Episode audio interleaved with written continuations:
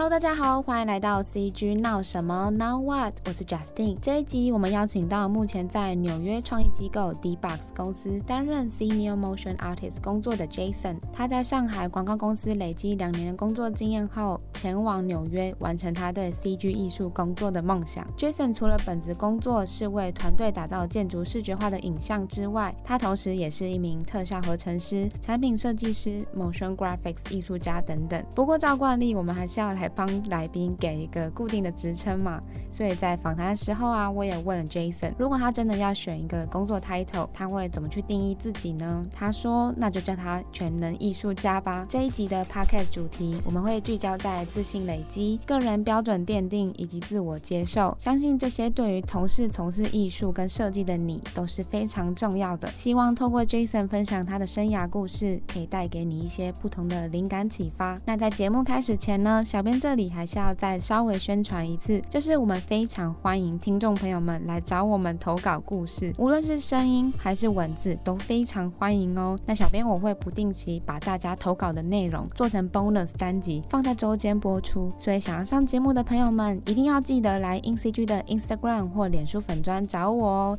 小编会亲自为大家服务的。好的，那我们就废话不多说，来今天的 CG 闹什么吧。Hello，大家好，我是 Jason，我现在在纽约，在 D-Box 做 Senior Motion Artist。那平时呢，我也会做一些 Branding，然后 Director 和一些 Tutorial 的事情，所以我现在应该是一个多方面的角色。我是算第一个大陆的朋友啊，对，是第一个大陆的朋友，哦、好荣幸。就是 CG 的圈子还是嗯、呃，算是没有国籍，没有国籍或者是没有地区之分，就是大。大家都是在同一个圈子这样子，嗯，所以其实我觉得都还蛮好，就是可以多交流。我也是觉得，就是也想看一看其他地区，比如台湾啊，或者是亚洲其他地区，他们在做 CG 的一些一些看法。嗯，我个人属于非常非常独的一个人，就是我在大陆几乎是跟其他人完全格格不入。啊，怎么说？您说的格格不入是思想上会比较超越一点吗？啊、对，然后就是我性格非常的，就是很自我吧，所以。对，不会考虑其他人的想法和看法，嗯、也不会考虑任何人的评价。您当初是为什么会想要下定决心要前往纽约？当时呢，我是受到一个学姐，SVA 的学姐，她名字叫胡浩，她做的一个毕设是很简单的一个概念，就是春夏秋冬，但是呢，是用 motion 和一个水墨风格去表现。我看到了以后呢，很震惊，她的震。经不仅是技术对我很震撼，而且呢，他就一个人可以做到这样的一个地步。呃，一般来说，一个人能做到一个团队做到的这种力量，对于我来说都是会吸引我眼球的。所以呢，我在没有决定要去的时候，还在为未来考虑的时候，我看到这个报道呢，就下定决心想要去 SVA 学呃 motion 和学动画。我。就开始往这方面努力啊、呃，还有一个呢，就是个可能所有年轻人都喜欢的一个方向，比如说一个人能做很厉害的事，那就很牛很拽。因为我在大学的时候就已经帮大家做，然后那种。大家很崇尚你，就很崇拜你，就你感觉是人中的非常非常 popular，所有人都知道你，让我很喜欢这种感觉嘛。国内在上海，可能我已经做过了这样的感觉，我想就换一个地方好，去。尝试一下。那与其在国内去这样子尝试，还不如完全换一个新的环境。所以当时就做了这样的一个选择。嗯，在访谈前面有讲到说，上海或者在呃中国那边，可能创作上在当时可能比较大家想法上是没有到像纽约那么的，因为我们都知道纽约可能就是很多艺术家会向往的一个地方。嗯，分享一下，就是在台湾的话，我觉得也是大概这几年也有很多从纽约回来的 artist 或者是老板，他们就回来开公司，才慢慢有把一些比较开放的风气带回来。特别有这种感觉，就是纽约对于很多艺术的长成是影响非常深刻的。对，我觉得纽约它给我最大的感受就是很开放、很包容啊。由于我们可能在一个从小生活在一个就比较制度化的一个地域，然后又去接受了这样的一个文化，其实对大家、对所有人这些人来说是一个有帮助的体验。很多人其实抱一个消极的态度，他们觉得啊，好像我在中国，我在这种比较程序化的这种教育体制下，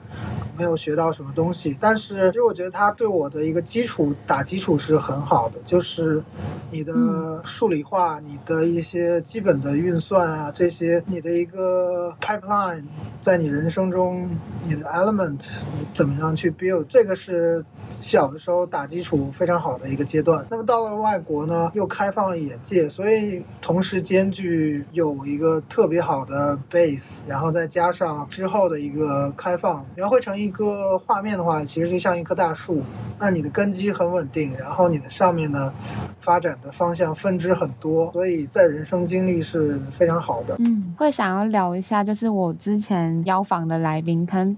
大家在台湾，台湾读书。的环境其实跟中国那边其实是相近，就是大家都是有升学制度的压力，然后他们有很多朋友也是会分享到。可能小时候家长对于从事艺术这件事情，就是啊、呃，会觉得说你为什么不去从事一个更稳定，比如说读理工，或者是考上好学校就会有好工作这种迷失。就是您觉得当时在您求学的这个路程中有遇到这样的？我们都知道，其实，在华人地区或者是亚洲，其实大家都会因为升学之路，然后喜欢从事艺术的孩子们或者是学生，其实都会被打压。对这个。其实很难的啊，无论现在还是之前，大家对艺术的看法都是非常片面的。大家可能只看到了它的一些不利，或者是去分析它有可能会遇到的不利的情况，而去忽视了它所带来的这个连带效应是非常大的。回看我以前的一些选择，那其实我母亲给到的都是比较开放的，她可能对我的一个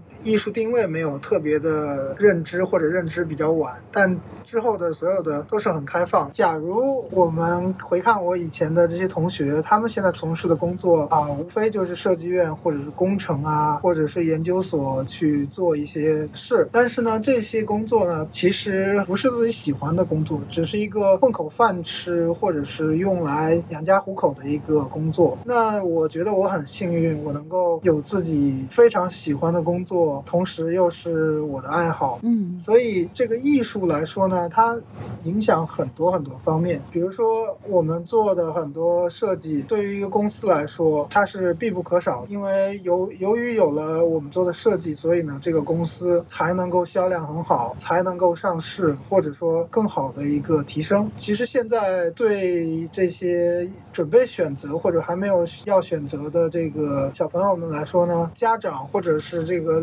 领路的人，更应该把他们往像我刚才讲的这些方面去引导。那像我当年选择，我也是怀有很大很大的顾虑，因为我可能当时喜欢画画，我就觉得以后当画家，那么就会直接想到画家去卖画，就是你一一幅画很难卖出去，也很难卖出高价，所以它很难成为你的一个维持生计的一个经济来源，所以呢，就会导致去放弃这个梦想。其实都像我说的，这都是片面的对他的一个解读，所以呢，导致会有这样的。一个理解，这个其实很难避免的，因为小时候我们能够去接触的，可能唯一就是游戏跟画画，那么这两个方面，所以呢，它造成的一个影响是很片面的。我其实顾虑有可能还比我母亲多，有可能当时又不是我想要的一个梦想。我是比较喜欢全部能够自己有掌握，然后自己在操作的这样的一个角色，所以这些东西其实都会影响到一个人选择学校啊，选择之后。的生活定位，总结一句话，那就是不要在乎你之后有什么选择。其实你回看，你有很多很多选选择，其实每一个选择都有可能成为他之后的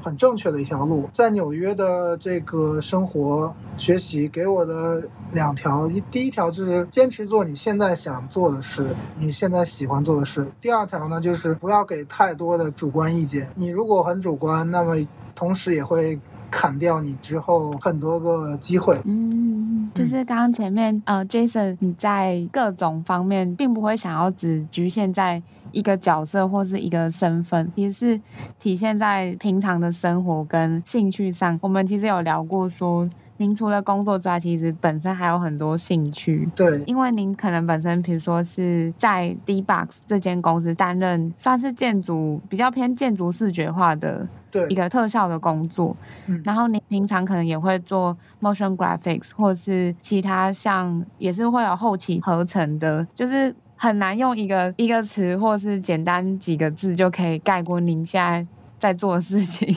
对，像我曾经做 art director 拍摄。像飘飘奶茶广告，然后呢，就是在国内。嗯、后来呢，我有去做品牌的一个设计推广。那么之后呢，又做到一些产品的研发，还有呢，做一些 motion graphics 国内的一些啊、呃、这个小的动画。然后呢，有的时候也是帮朋友做一些他的毕设啊，或者是给一些建议。还有呢，就是帮国内的一些企业去培训他们的一些。技术问题啊，或者是技术团队需要我培训，所以我平时会有很多很多这种啊，看似很杂，但是呢，我觉得都是非常有意思的经历和事情去去做去完成。嗯，那平常就是因为这些 title 这么多元，您要怎么去平衡这些角色，然后跟时间分配，会蛮好奇的。嗯，我相信每个艺术家都是有自己的一个时间分配的。那像我在上学的时候，我对自己的时间是非常严格的。就是我做一个东西，我一定要有一个预估，大概有多久能做完。那么我的预估一般不会有很大的偏差。比如说我决定要做一个模型，做一个渲染，那么我就会计算这个建模的时间是多少，那个渲染的时间大概是多少，最后合成我需要多少时间。那么整个统筹起来多久的时间做完这个东西，加一点宽裕时间，就是有可能中间有一些啊、比如说朋友找你啊，或者有一些打断打岔。所以我对每一个东西都会有一些计算，所以呢，我在分配我的不同的事情上的时候呢，也是，比如说我一三五做一些设计方面的，然后呢，二四是做一些企业培训的一些方面的，再有一些其他时间呢，是要必须自己提高、自己要学习的，会有很细的一个分配，但是呢，他们之间并没有冲突。哦，就是没有冲突的部分是做 A 工作的时候，对于 B 工作可能他会是有启发，并不会是切得很开。对，在我看来都是全部有联系的。嗯、那么，比如说我在做 B 工作的时候呢，那么我对这个行业就有了一个了解。那假如说我们举个例子，我对国内的公司团队去培训的时候，我对他们的水平和他们的一个 level 就有了了解。那么我对他们涉及的这个市场，我就知道这个市场大概是一个什么样的水平，而且我我已经知道他们公司在这个市场的定位。那对我以后去谈做到这个市场上的项目也是有帮助的。所以这些呢，都是对自己来说呢是非常有用的啊。就是你要利用现有的资源去 build 你以后的一个资源，这是我最近几年总结出来的经验。因为从艺术家转换成一个成功的商业，可以说商人做这些东西是很难的一个选择，也是就是很大的挑战。因为呢，我们艺术艺术家来说，自己很喜欢去钻到自己的那个空间，去把自己的东西做得非常棒。但是呢，你遇到客户，你遇到管理团队，你要去做这样的一件事，那么跟你艺术家的身份呢，就必须要抽离，你要有取舍，去帮客户利益最大化这样的一个变化。我看了很多呃这些 motion graphic studio 或者是广告的 studio，他们老板那他们的在帮客户做的时候呢，并没有去把自己的一个一个未来去做好。所以呢，我在想我自己就要利用现在做的事去做以后的事。其实是个很基本的逻辑像你像你去搭一个金字塔，那么你每一个都是为上面的一块去搭地基的。觉得转换身份，无论是做其他的东西，要有长期长远的打算，有计划是最重要的。刚刚前面比较像是综合您现在本身有有的多元身份，像目前是在 D-BOX 担任 3D and Motion Artist。那如果我们先聊回本身您在 D-BOX 团队担任的角色，就是可以跟我们聊一下是什么样一个工作，然后是怎么跟团队去合作。嗯，D-BOX 呢是一家针对于建筑的 agency，是 creative agency。那么主要是做建筑跟建筑周边的一些 branding，比如说楼盘的一个销售，或者是楼的一些软设计。那我在里面呢担任的这个角色呢，好像跟整个的公司的方向有点格格不入，因为在在里面做的是 artist，或者是 motion，或者是这种更偏技术含量很高的一个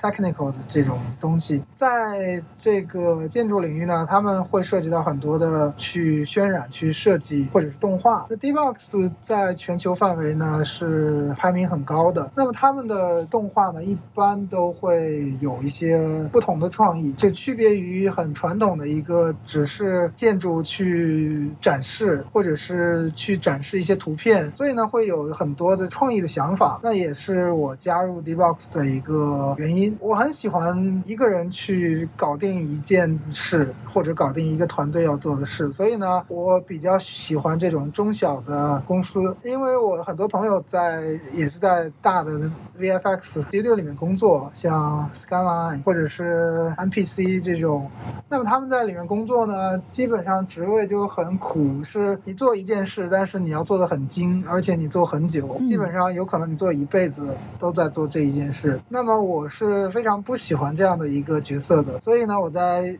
这种中小型的公司呢，我可以去 handle 很多很多的事。那么最主要的呢是做动画和动画里面的非常难的技术的攻破，其次呢就会包含一些周边的创意的实现，比如说一个 gallery，就是我们售楼的这种 gallery，你要把你的 3D 做的东西。就是视觉上的东西，能够让它在这种屏幕上。大屏幕上去投放，而且屏幕的一个寿命或者说投影，你投放的一些内容尺寸，这些都会是我需要负责的，然后需要解决的问题，而不仅仅是我只解决了一个，我们把这个东西这个 content 做出来。那做出这个 content 其实很简单，你只要把这些 motion 啊，把这一些效果做出来就行了。但是如何能能让它真正的实现，就是能够 physically 在人面前展现出来，这也是一个挑战。也是一个很新颖的，就是从技术方面到真正实现的一个效果。所以我在 D-BOX 里面做的是这样的一个主要的角色。那么辅助的角色呢，也就是帮他们做一做渲染图，比如说像这些很有名的楼盘，或者是楼盘的一些渲染图，尤其是像世贸中心四三二 Park Avenue 这种楼盘。那么在他们呈现之前啊，我们是要给到一些渲染和结合建筑师、住师事务所他们。做的一些非常草的草图，我们要把它做出来，真正的能够在眼前看到的一个效果效果。嗯，我们很多呢，就是会否定掉建筑师事务所给到的方案，自己去给到我们的一些选择，家具的一些选择。所以这个方向呢，对于我来说也是一个补充，因为我。其实对建筑并不是很感兴趣，而且呢，对这个家具也不是很感兴趣。但是呢，在我加入 D-BOX 之后呢，学习我发现他们啊、技术可能并没有特别的厉害，但是他们的审美对家具的选择、对艺术的这个选择都是很高的。所以呢，我我学到了很多。比如说，我的主管他在里面，还有我的老板他在这个公司里面，就会给我很多知识。那像我们做的 Gallery 里面很多的家具。座椅不只是一个东西，或者是一个家具，它更像是一个艺术品。那有些东西是拍卖行拍卖回来，去放到这个 gallery 里面展出，或者是做一个辅助的一个效果。嗯。那么，所以呢，整个的我们做的项目的 gallery，它的一个艺术感和它的一个品味就很有很大的提升。那尤其是像那个 Xsite Gallery，除了里面有一个像蛋一样的这种模型，就是纽约的全景模型，它里面的家具，它里面的装潢，都是我们选择的所有的东西呢。都必须要达到很高的 level。嗯，就是我有看到 Jason 你在 LinkedIn 上有谈到说，先前为一个叫做 MacLord Properties 我看到的是把动物的那个动画结合到建筑跟就是室内设计那种视觉动画中。呃，对，这个 project 已经做完了两年了。当时呢，这个创意就很简单，因为我们一般呢是先接到建筑师给到的一个非常非常草的一个建筑结构模型和它的一个平面图，然后里面呢没有什么东西。那么你要把你想要做出来，最终呈现给这个买家客户他们的一个需要的一个目的去呈现到里面，所以呢，这个过程会有很大很大的一个变化。那么你想从一个一个毛坯的房子，完全是建筑结构的一个框架，到最后出现一个完成的建筑，中间呢会有很多设计修稿，然后返工、客户否定这些阶段啊，呃，所以呢，我们看到这个建筑呢。我们第一印象就觉得它的尺度很大，它的一个高度空间非常的大。为了表现这这个空间很大呢，所以我们给到了一个最简单的 idea。因为你如果给很复杂的 idea，那么你在表达的时候呢，同时也会增加很多你传达这个 idea 的难度。那么就是用大型的动物去展示这个东西的体量感。有了大型动物的一个对比，有了人对这个大象、长颈鹿或者犀牛它们的本身的自然的认知，那么你就知道这个空间的一个尺度多大。同时呢，也会侧面的展示一些建筑啊、结构或者是家具的选择。所以我们当时有这个想法。那么在做的时候呢，非常困难，因为呃，我是虽然负责这个东西，但是跟我配合的同事呢，他们完全没有这个做毛发啊或者做动物绑定啊。这些方面的经验，嗯，所以呢，还要加上老板也可能对这个东西不熟，所以他就是很害怕做出来的东西浪费时间怎么样，所以呢，就会有很多很多时间花在沟通上，花在测试上，花在不会被否定上。但是呢，最后结果很成功。对，前面讲到说，其实，在团队中，Jason 你担任的角色，其实是因为我们之前可能会接触到一些建筑视觉化的公司，就是他们要把设计图把它。做就是三 D，然后可能让客户可以在他们的行销或宣传上，可以再更更逼真一点。嗯，那您在团队担任角色，比较像是可以说是点缀，再让那个建筑视觉化带跟吸睛，就是有点结合 motion design，或者是甚至连动物都进来，就是比较比较不一样的做法。对，因为我们有时候就觉得，如果你就纯展示的话，非常的平淡。所以呢，为了能够在所有的跟我们竞争的同行里面能够跳出来，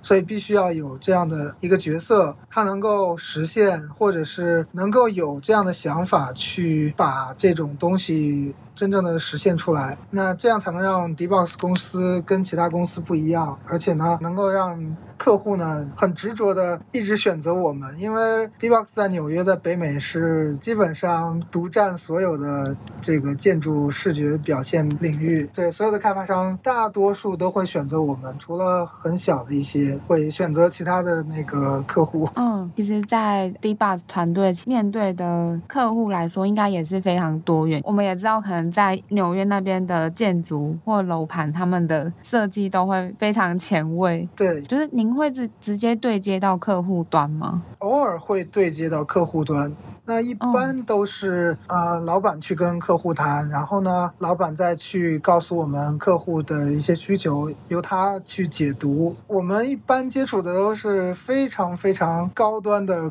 客户，我们就是要跟他们接触的话，要非常的谨慎，你的 report 都要做得很详尽。而且呢，很多客户他们的年龄非常大，所以呢，如果你去冒昧的提一些创新的想法呢，如果没有经过老板同意，或者是没有在团队里面讨论，有可能会导致你的这个创意会被拒掉。那么，所以我们会有非常非常详尽的 brief，然后再做成客户可以理解的一些形式，才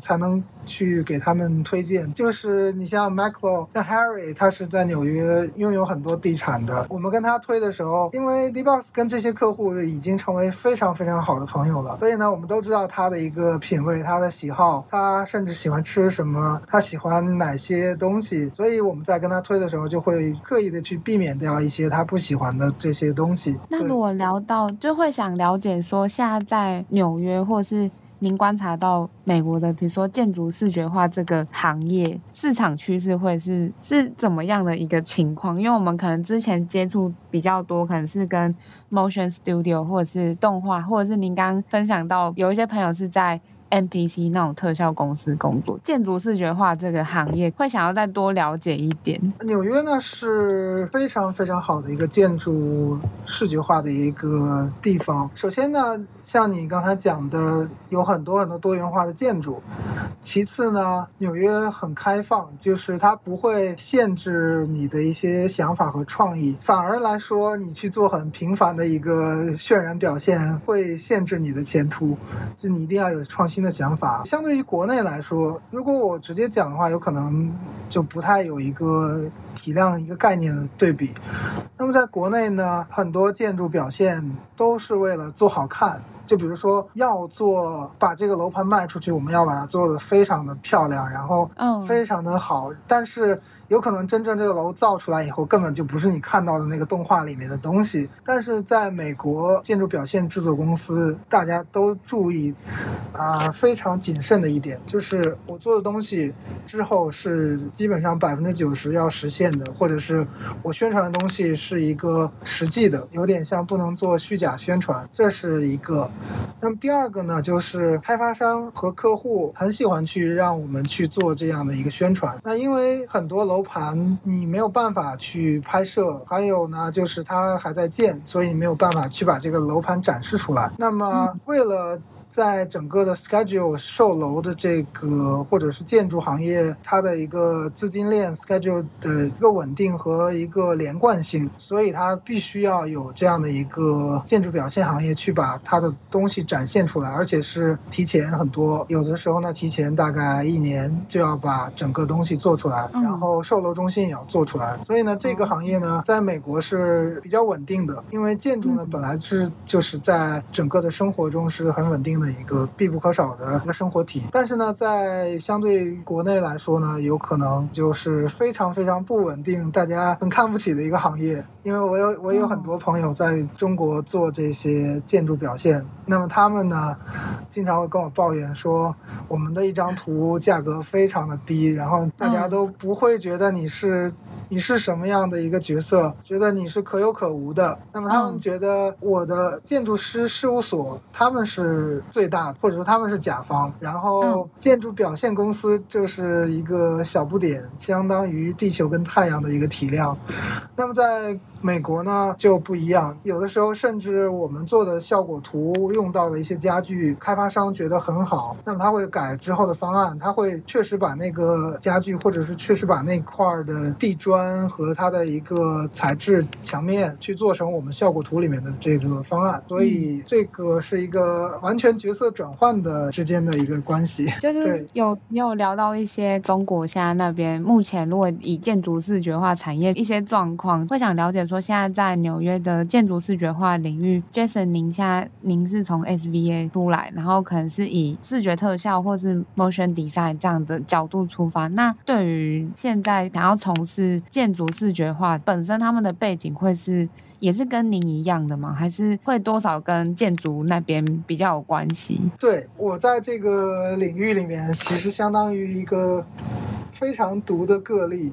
呃，oh, 很多我的同事他们的 background 完全不是我这个领域。那么有的人呢，连软件 3D Max 或者是 Maya 都没有用过。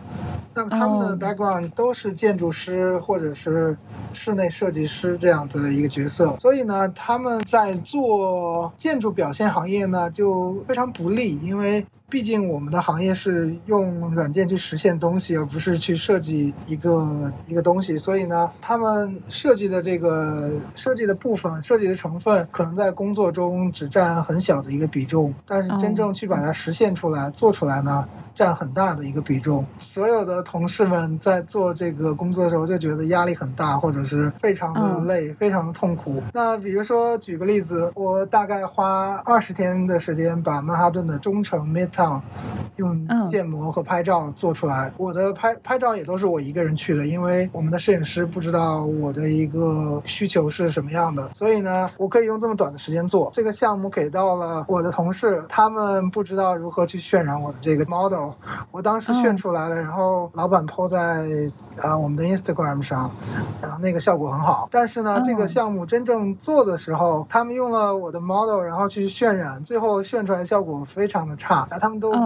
就甚至都不知道怎么去用我的 asset，这个是他们因为自身的 background 所造成的嘛。我在里面工作压力啊，或者是整个的舒适度是非常舒服的。就是如果是以视觉化来说，因为我们了解到，如果是建筑设计的 background，他们可能就是学。像 AutoCAD 或者是比较偏平面，想知道就是团队现在目前如果在做建筑视觉化的话，您现在用的工作流程会是怎么样？比如说有惯用什么软体或者是工作流程吗？软体就是 3D Max，嗯，3D Max 因为它建模建筑或者是几何方形的这种物体呢，非常的快，比 Maya 比。Blender 甚至都快，就很精确。在对于 Autodesk 或者是 Revit，所以 Autodesk 旗下的这些软体，如果是平面的去转换到 3D Max 能够读取的东西来说呢，都是很顺、很方便的。那么在工作流程上面呢，我是结合了我所有的经历。首先的一个目的是要在 2D 的空间内，因为我们现我们。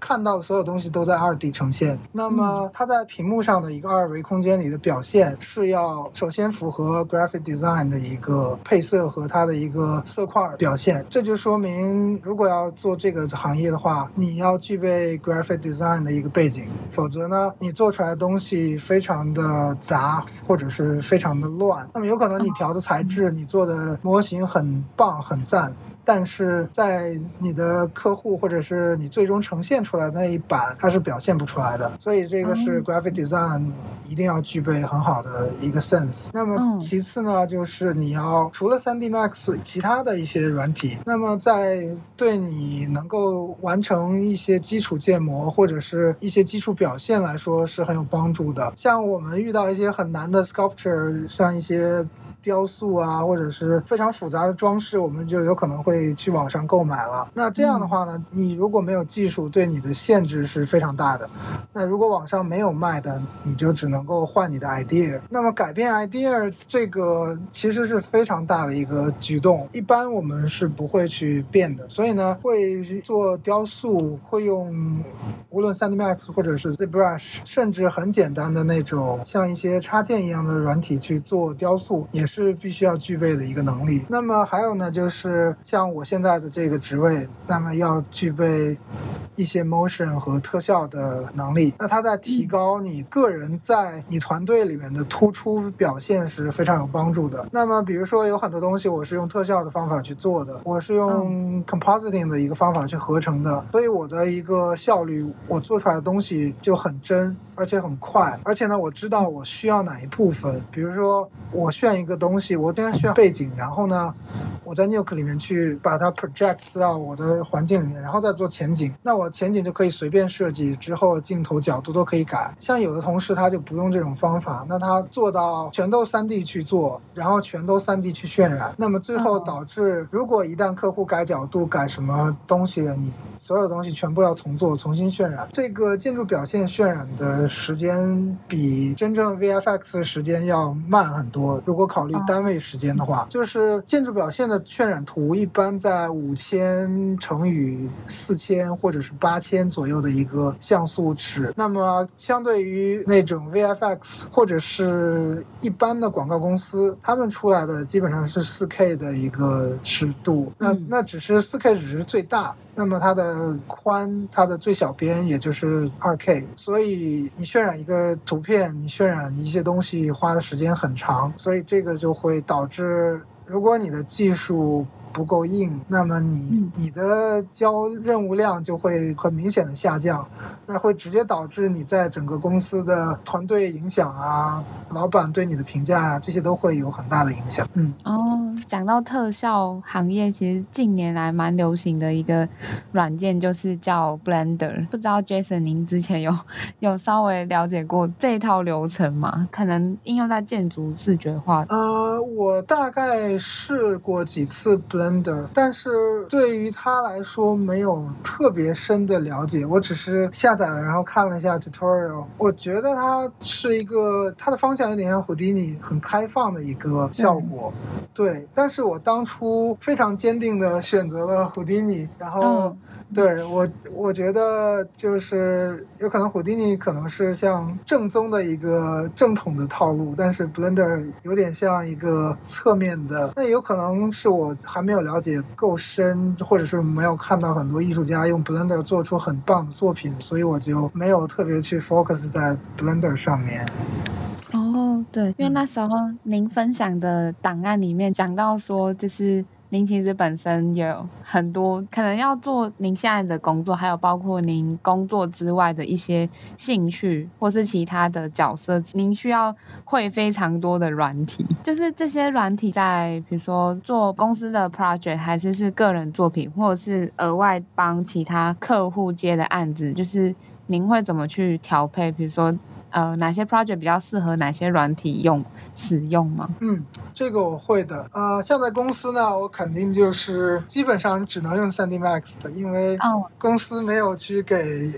那个资金去买其他的软体。个人的话呢，我会用很多。我一般呢是能够达到时间最效率最高为目的啊。呃嗯、我有的时候呢会几个软体去结合使用。当时还没有显卡渲染，没有 G。P U 渲染的时候，我会用 Houdini 去做一些模型。嗯，因为 Houdini 本来是做流体的，但是呢，通过它的流体能够生成一些非常有意思的一些曲面的模型，所以呢，我会去用 Houdini 去做一些模型，然后呢，丢到 3D Max 里面去渲染。那么后来呢，出了显卡渲染，出了 Octane，因为它在 Cinema 4D 里面是表现最好的，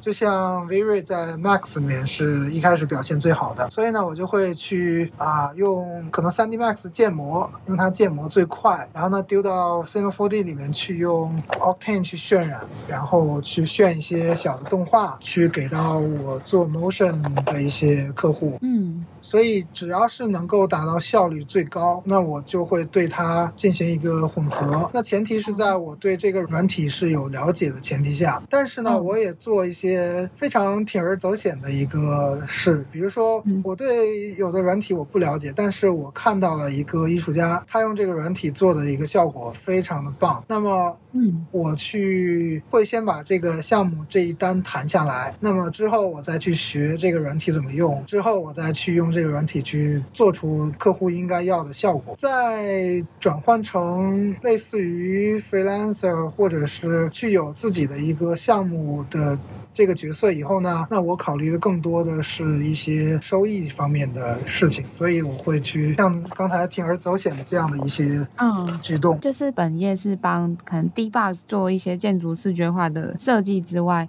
那我们如果聊一下您近期为不同的企业或客户做的是视觉化的一些企划嘛，就是。包含行销面，嗯、会蛮想就是再多深聊这一块，就是您当时是什么契机下，就是会想要帮客户做这样的一个企划包装？因为听起来好像不只是做视觉，好像也有多一些是行销的层面。对这个呢，其实我当时起点就是客户给到了一个要求，他觉得我会做 motion，所以他让我做一个小的广告片。嗯、那之后呢，我在通过跟客户的沟通了解过程中。啊，对客户的这个产品有了一定的知识，所以呢，我就会觉得他们的一个方向，或者是他们整个的品牌 branding 应该是往哪个方向走，我觉得这样是对他有帮助的。那我一般就不会去保留我的 idea，我会把我的 idea 去分享给客户。我不会由于，比如说我跟客户签了这个合同，但是我如果有了新的 idea，我不分享给他，因为我没有。我没有签另外一个合同，所以呢，我很喜欢去分享，也很喜欢去 comment 他的一些东西，所以我会树敌也很多，但是朋友也很多，因为我有可能大嘴说错话，然后去冒犯到很多人，但是呢，他们也觉得你给到确实有建议有帮助，所以呢，我会去跟客户分享，我说啊，你的这个品牌如果要推，那么要先推美国市场。那么你的品牌应该大概做成什么样？那我闲着没事就会有可能帮他做一下品牌包装，或者是甚至帮他重新设计 logo branding。所以客户就觉得就是做了这些事，然后也是很有意义的。那所以呢，他就会跟我去谈，问我，哎，你也会做这些？我说，对啊，我就除了我做 motion 做动画，也会做这些东西。他们觉得我的确实设计水平比他们之前做的 branding 要好，所以呢，他就会去跟我谈。这个 branding 的生意，所以呢才会有啊、呃、很多分支。那这个就是也是不要限制自己，要要把你的这个创意、你的想法去展现给大家，就不是不要怕去被剽窃。因为我记得我曾经看陈冠希的访谈，那他印我对那个访谈就 Wise 对陈冠希的访谈印象最深的就是他说他是在中国。很多人是把他的 idea 收在一起的，就是把它紧握在手中，不愿意给大家分享，怕被被别人看到。那么他说，在 LA，大家是把 idea 摊出来，说我这是我的想法，这是我的创意，那大家来看。那你们做一些 comment，我会有修改，有提高，所以这个是很好的一些，就是能够让我去做到了很多跟我大家可能看似我毕业以后应该去做的一些工作比较偏离的一些方向。那么这些方向也是很有意思。嗯。对，就是在这条路上，其实并不受限于一种表现形式或者是风格，因为看到您的作品集，或是您过往参与过的专案，就是不会受限在一种风格或是同一种媒介，就表现的媒介。那您平常要怎么去收集这些灵感，然后进一步去融入到？不管是工作，或者是兴趣，或者是帮其他客户做的这些设计上，嗯，呃，这个呢，要谈到的就是个人的兴趣，就是大家必须要有一个，除了兴趣之外呢，大家每天必须要做的就是 routine，嗯，像 Behance，像这种 Pinterest，或者是一些 The Art of VFX 这种网站，那么你是必须要去看的，而且是每天要看。那么这个在我之前给企业培训的时候呢，我也是会推荐给他们去要学到这些东西。那它对于你的审美的提高是很有帮助的。那里面的资源呢也很大很多。那其次呢，就是我个人的一个兴趣，我很喜欢赛车，很喜欢跑车啊、呃，很喜欢这种汽车设计。嗯、所以呢，我对一些视觉元素会非常非常的吸引到我，我对他们很敏感。那在纽约呢，这个视觉元素很多，比如说你走在路上看到不同。的店面装修，我就会去拍下来。我还有一个收集癖，比如说去拍一些很潮、很新的这些 graffiti 这个涂鸦。所以呢。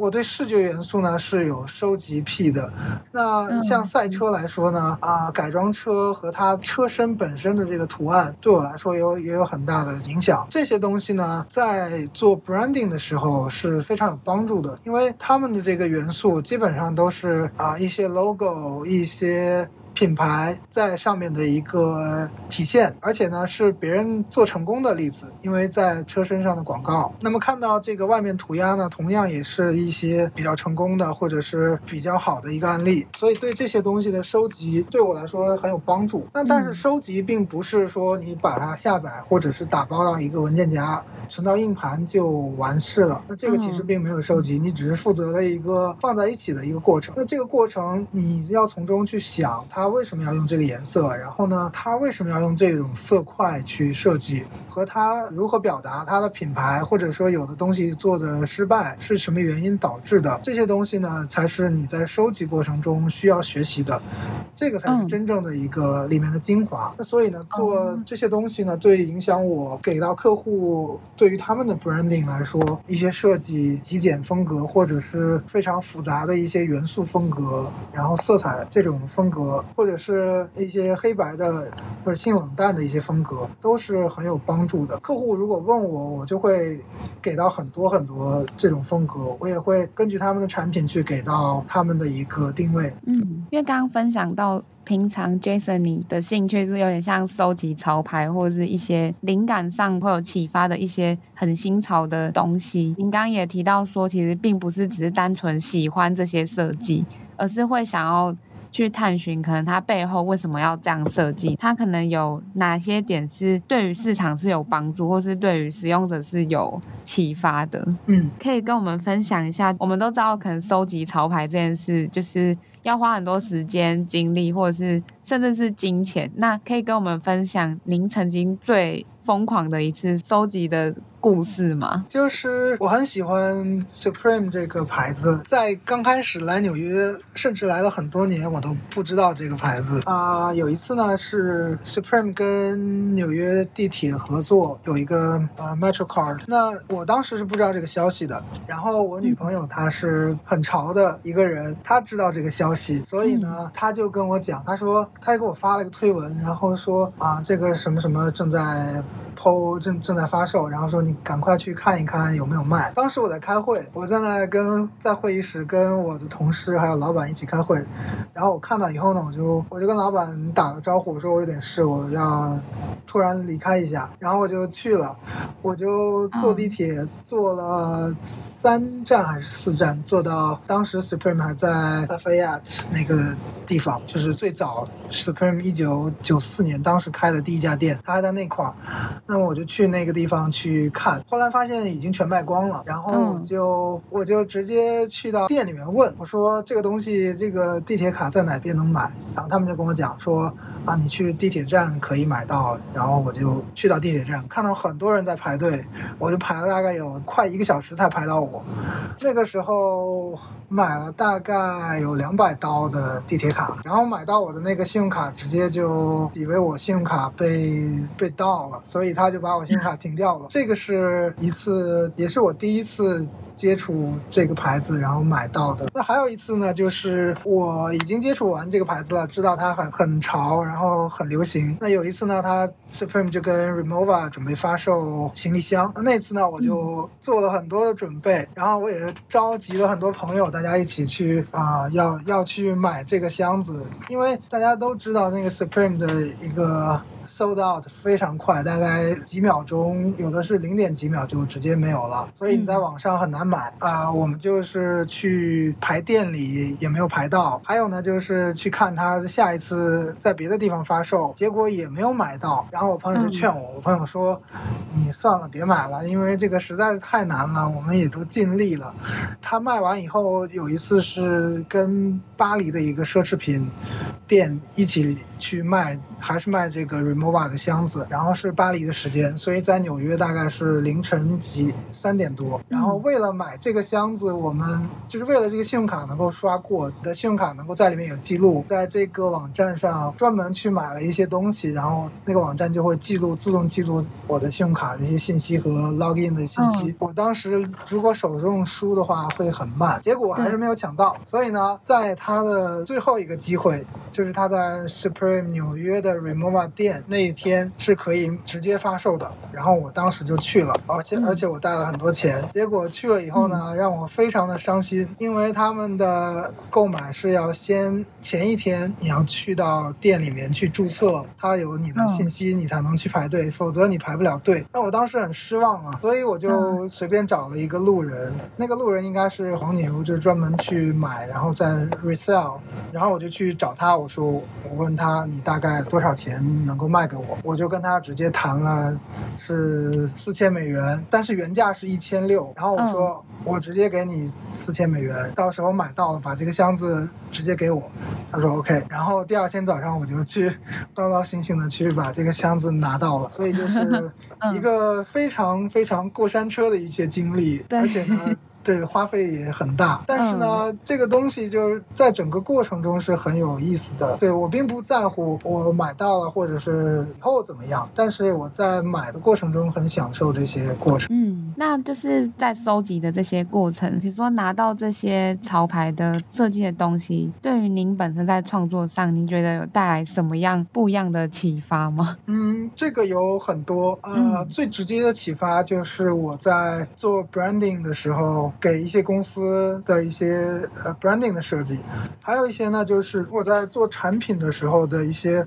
产品的设计，嗯，它的一些功能或者形状都是有很大的启发的。因为这些潮牌呢，首先它的一个视觉元素是非常抢眼的，它的用色、它的整个的一个字体 logo 和图形的大小，还有它的要表达的内容和它的一些历史，嗯、就是你看到它的 logo 的演变，或者是它联名它推的一些跟它联名的这个公司，这些东西对我是非常非常有帮助的。那因为现在。在中国，很多很多公司喜欢去做联名，会去做一些品牌推广，所以它在这个上面呢是很大的空白。最大的一个习惯，大家都喜欢去找明星联名，或者是去直播。那但是对，但是他们就缺少了一个真正的一个内涵。你的你的东西自己亮点在哪？他们缺少这个，他们是靠明星的一个效应把它带起来。那么一旦这个明星如果不火，或者是这个明星。几年以后没有那么 popular，那你的产品自然就会下降。所以呢，嗯、我去给到的这个 branding 设计或者是产品设计，我会去从它的自身的一个品牌的一个影响力，同时再加上明星的影响力。这样的话呢，才会你的品牌不会是两三年就倒。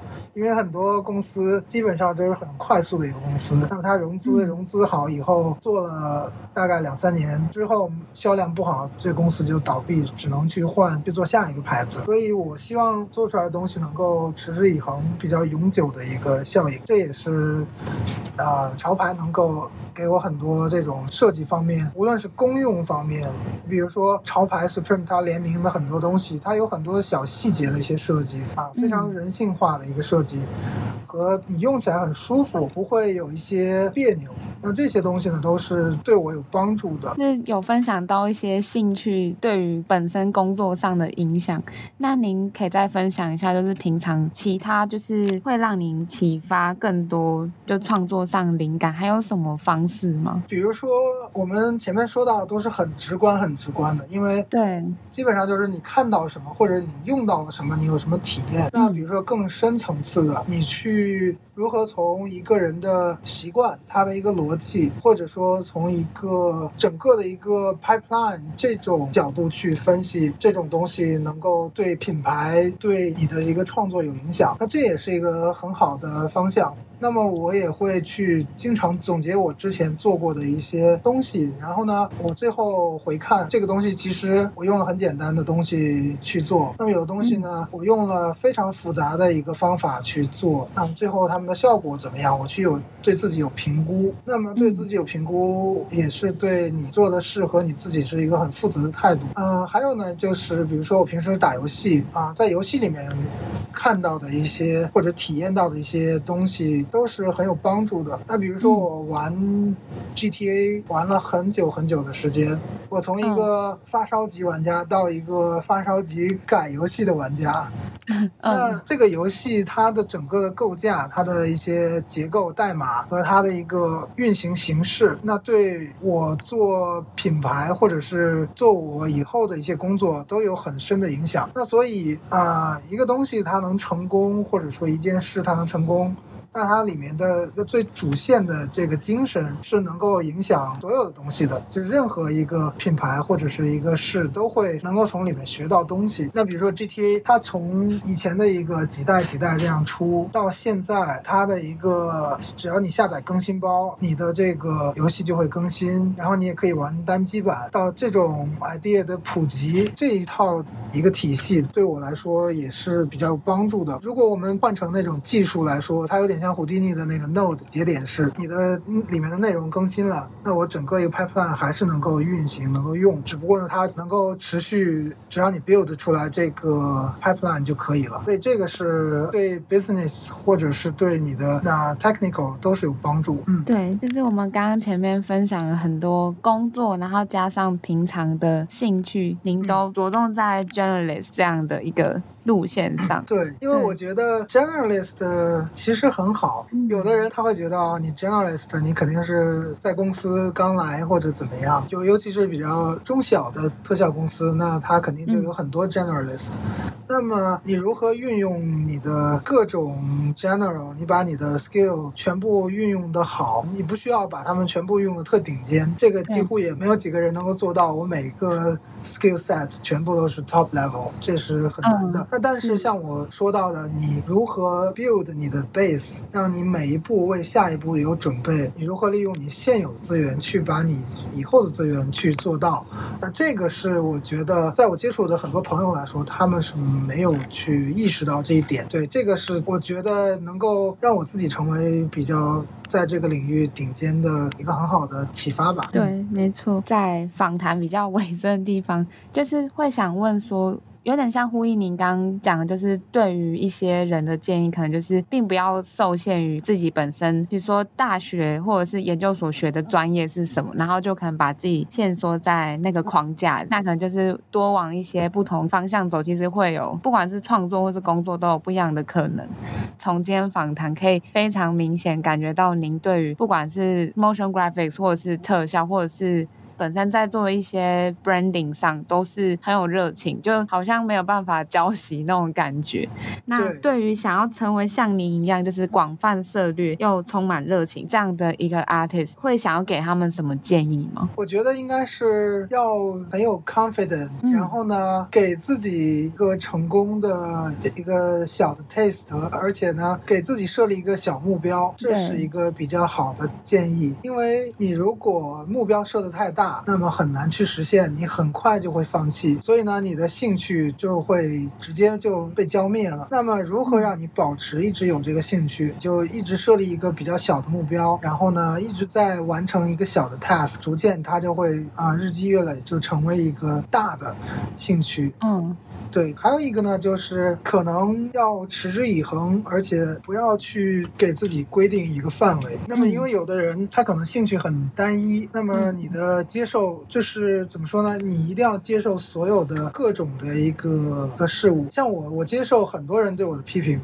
有的人就说啊，你这个太炫了。因为我以前在学校里面的时候，没事就去在群里面 po 我的作品，甚至直到 po 到群主把我踢出群。然后，但是我没有。我 OK，我并不是会跟大家见面打招呼有尴尬啊或者怎么样。我在公司也是没事就去吐槽，或者是说有甚至说老板，有的时候当面。当着老板面就会说，甚至我的眼神，老板都会告诉我说，我知道你觉得我年纪大老了，有可能没有你这么专业，怎么怎么样。然后我就会问老板，我说你怎么知道？他说我看你眼神就知道。但是我接受大家的这些啊，无论是批评也好，还是表扬也好。但是呢，你在你成功的这条路上，你对自己一定要有一个非常明确的、清楚的定位。无论大家外界对你如何的赞美，无论大家对你如何的批评，你知道。你自己的这个分量是在哪里？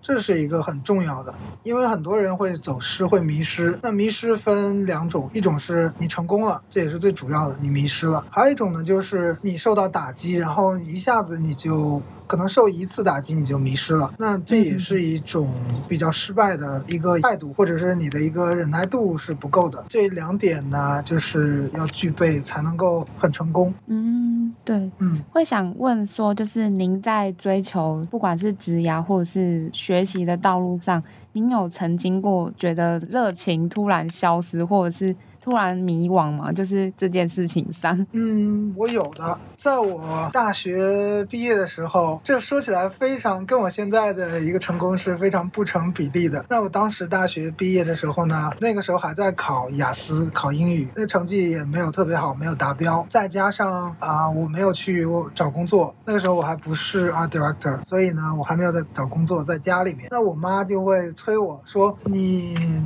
在家，然后又不找工作，然后又也没学出什么样，然后同时你还买了 PS PS 三。对，然后就把我说的非常的烦躁。然后我那个时候就有时候跟朋友讲，我说我现在能力如果去那个打印铺帮人家打印做一些这个杂工，可不可以？能不能就是人家会不会要我？然后我朋友就觉得有可能吧，他也没有给我很肯定的答复。但是呢，我迷失的那个过程中呢，我就非常的你要很镇定，然后呢，你要去看一下你所有的这个迷失的状态。你在做什么？然后我发现，首先我买了 PS 三，但是我没有玩，所以呢，让我对它很很有一个渴望。那好，我设定了一个目标，那我就只玩大概一个礼拜，然后之后就不玩了。所以这是把你迷失的状态去搞清楚，你为什么到底要怎么样迷失，然后你怎么样去弥补你的这个空缺。因为你如果 depression 这种状态。那一定是你没有得到一个满足或者一个很好的回报，你一定要先把它 fix，之后呢，你再去做真正去调整方向，去面对那个点，然后那个呢才是重点。嗯，我见过有的人他去再做我我去满足自己，结果一直就一直就满足了，就没有去调整方向，所以自己要要有很清晰的一个目标。从那以后，我基本上就没有特别迷失，我很鼓励自己，我觉得自我鼓励、自信是你成功的必须的一点，就像当时如果没有来上海，没有去学美术，当时美术班全班同学不上课，然后到我的寝室看我画画，因为我画的那个超写实的那样的风格，老师也觉得很好，啊，虽然不是考试的一个一个一个风格，就是你如果拿到考试考场上。肯定会得零分的，但是去做这些，然后大家对你的一个赞美、你的评价和对你的鼓舞，那个是让我真正改变的原因。那如果不是那个，我有可能还是在河北，在跟普通人一样去做非常繁重或者是自己不喜欢的一份工作。对。嗯就是您做的这些事情，然后有得到外在一些认可，进化到您对于自己其实也是持续保有自信，而不是这条路上都只是听别人的 comment 或者是赞赏说，哎，做得很好。更多其实是自己对于自己的作品要非常有坚持，说做这些东西是我非常 confident 的事情。对，然后我补充一句，嗯，因为你说到这个，让我想到了我经常跟我老板的一个对话。有的时候老板跟我讲，他说你这个图做的可以了，然后我说不行，我说我有我自己的标准，潜台词意思就是你的标准还没有到我的标准，所以呢，就是你有自己的标准是一个非常重要的，不用管大家觉得啊，你这个东西做的很赞，你的 motion、你的你的特效或者你的那种啊曲线做出来的这种旋转的特效做的很。赞，但其实你自己的标准没有达到，你可以去跟大家面子上过得去，跟大家说好，啊，感谢，就是谢谢你对我的一个评价。但是我自己回到家，我还是要非常十分努力去达到我自己设的一个标准。这些建议其实对于很多在比如说迷惘的 艺术家们，或是甚至可能新一代他们在从事艺术领域，其实是非常好的建议。访谈尾声会想要了解一下，Jason，你现在目前会想要挑战什么样的计划吗？就是。近期可以跟我们分享的。近期呢，想让我做的这个这个品牌叫做 Philatech，是一个美容品牌、啊，想要让它能够在国内的创业板上市，这是我觉得可能近期做的比较大的一个，或者说跟大家所有艺术家正在做，就是我电影上映啊这些相相有区别的一件事，因为我正在去做这个品牌，而且呢，我也是比较投入所有的精力。去做，所以我希望它能够，如果能上市呢，对于我在整个商业，我的商业领域是有很大的影响。那也是一个很好的作品。就你的作品不一定是你去跟人家看分享我的 motion，或者是看一段 video，你可以是跟大家去分享你的做过的一些品牌，你做过的设计的一些楼，或者是曾经扶扶持或者是辅助一些成功的人或者学生，这些都是你的挑战。同时呢，也。也是你日后可以去炫耀的一部分。嗯，对，更多是在品牌的内涵上，而不是只是做出好看的视觉。对。因为如果你就是了解了很多，或者你已经涉猎了很多行业，那你再回看我们现在从事的这些工作，其实在里面只是一个很小的职位而已。就连甚至一个 studio 在里面只是。完成了其中的一个阶段而已，而不是整个的一个东西。就经常是要跳出来去看的，这个思维观念其实跟我画画是有很大关系。那比如说，大家我相信学过艺术的去画画，过十天回看你的画，你会觉得好像有点有点不好看，还是需要改。嗯、对，所以呢，这个思路是一成不变的。所以我说，艺术它会影响你很多很多东西。大家对艺术呢，一定要。宽容，要给他一个空间，去让所有人能接受。那这次 podcast 结束呢，我其实最喜欢 Jason 他分享一个观点，就是呢，永远不要想着未来可能还有什么选择跟机会等着你，而是要跟着自己的心走。现在你眼前可以做的选择，其实都会让未来的你更慢慢靠近更好自己。不知道听众朋友们对于在艺术养成的路程上，无论是自信累积、自我接受，还有什么方法，或是你想分享故事呢？如果你喜欢这节目，请帮我们在 Apple Podcast 留下评论和想法。那我们就下礼拜同一时间晚上八点继续尬聊喽，拜拜。